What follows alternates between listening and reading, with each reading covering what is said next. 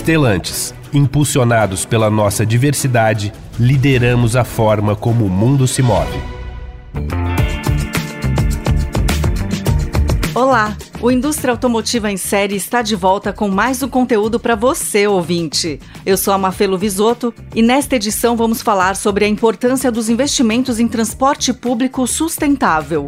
O trânsito e a poluição estão entre os principais problemas da mobilidade em grandes centros urbanos. Vamos trazer como exemplo a cidade de São Paulo, que é a maior do Brasil e uma das mais populosas do mundo, com mais de 12 milhões de habitantes. Segundo dados da pesquisa Viver em São Paulo Mobilidade Urbana, o ônibus é o meio de transporte mais utilizado pelas pessoas, correspondendo a 47%. O carro aparece em segundo lugar, com 20%, e depois vem o metrô, com 12% de aderência. A locomoção a pé representa 6%, e na sequência vem transportes por aplicativo, trens, bicicletas e motocicletas. Um transporte coletivo, como o ônibus, pode comportar até 72 pessoas. Como o carro leva em média 1,2 pessoas, isso equivale a 60 veículos. As vantagens começam por aí, na redução do trânsito. E com menos carros trafegando, são reduzidas as emissões de CO2 na atmosfera, melhorando a poluição.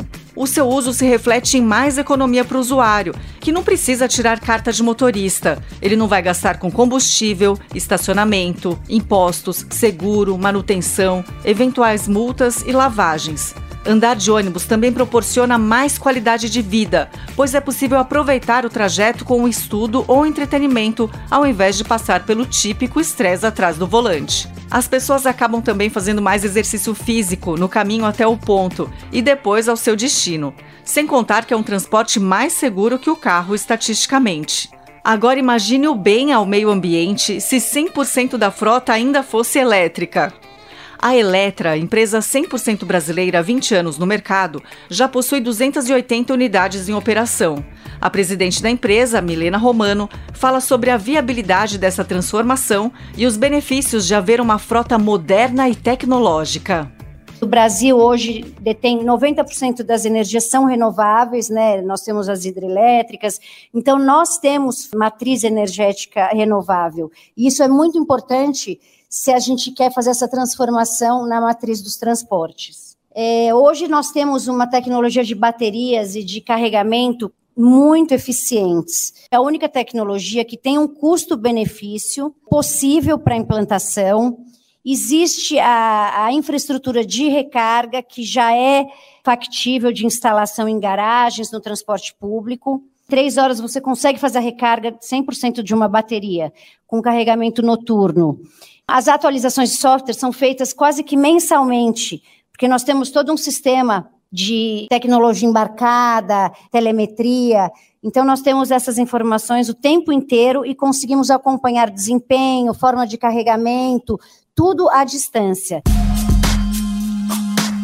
A evolução dessa conectividade é termos ônibus autônomos no futuro.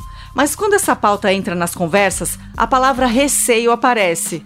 Uma pesquisa realizada nos Estados Unidos pela AAA aponta que 68% dos americanos têm medo dos carros autônomos. Aqui no Brasil, imagino que esse número não seria tão diferente. Agora, e se eu te disser que você já andou em veículo autônomo e nem sabia? Se você já utilizou o metrô em São Paulo, esse é o seu caso, como conta Sérgio Avelheda, sócio fundador da Urucaia Mobilidade Urbana e coordenador do Núcleo de Mobilidade Urbana do Laboratório Arquifuturo de Cidades do INSPER. Eu era o gerente jurídico do metrô de São Paulo quando nós decidimos fazer a linha 4 em parceria com o setor privado. E já víamos que naquela época o trem ia ser sem condutor. Apesar do condutor do metrô de São Paulo, desde a sua fundação, nada fazer senão ficar olhando. Nem abrir e fechar porta desde 1974. Tudo é automático. O operador está ali dentro só para monitorar o sistema e atuar em caso de degradação. E muitas pessoas do metrô diziam: o usuário não vai querer andar. Não tenho notícia de que ninguém tem medo de andar na linha 4 amarela, que é a linha mais moderna das Américas até hoje, porque não tem condutor. Todo o sistema é controlado remoto a solução para a mobilidade urbana não passa nem por carro voador e nem no carro particular. Outra vantagem do carro autônomo é que ela vai mudar a nossa relação com o carro. E ainda, o melhor carro autônomo, elétrico e compartilhado que existe chama-se trem de metrô ou trem de passageiros. Na COP26, a Conferência do Clima da ONU, a cidade de São Paulo assinou um compromisso visando atingir metas do Acordo de Paris, que determina que governos e prefeituras trabalhem para converter toda a sua frota de veículos para versões não poluentes até 2035. Estamos preparados para isso. Bom, esse foi mais um episódio do Indústria Automotiva em Série, que você ouve na Rádio Adorado e também em podcast. Na próxima edição, vamos falar sobre transporte aéreo. Até lá! A Stellantis é uma das principais fabricantes de automóveis do mundo. Dentre as 14 marcas, estão presentes no Brasil Abarth, Citroën, Fiat, Jeep, Peugeot e Ram. Impulsionados pela nossa diversidade, lideramos a forma como o mundo se move.